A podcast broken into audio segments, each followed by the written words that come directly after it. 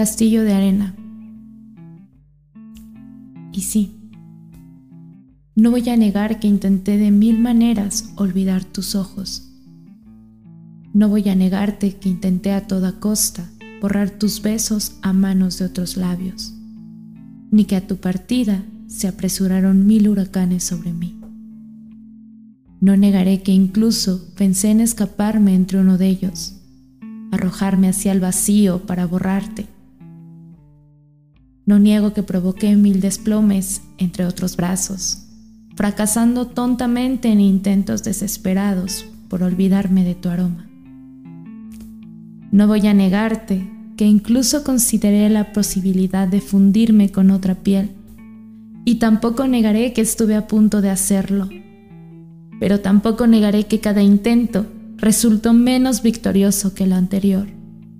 Cada intento provocaba en mí una grieta más profunda, dejando al descubierto la brecha de tu ausencia.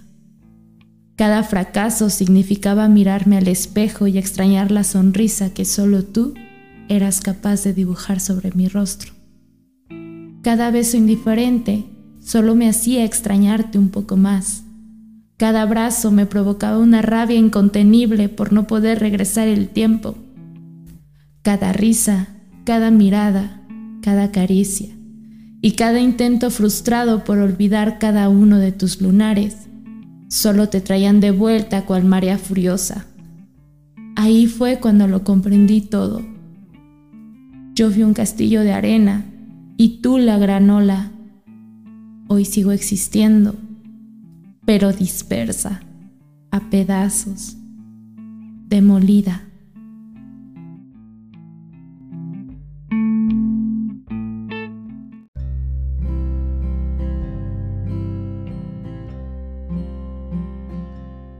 El sol se comparó. El sol se comparó con Canis Majoris y melancólico se distanció de Marte. Quizás le había regalado destellos de luz que quedarían grabados en alguna parte de la bóveda celeste, pero no en la memoria de aquel planeta, donde la única habitante es la esperanza.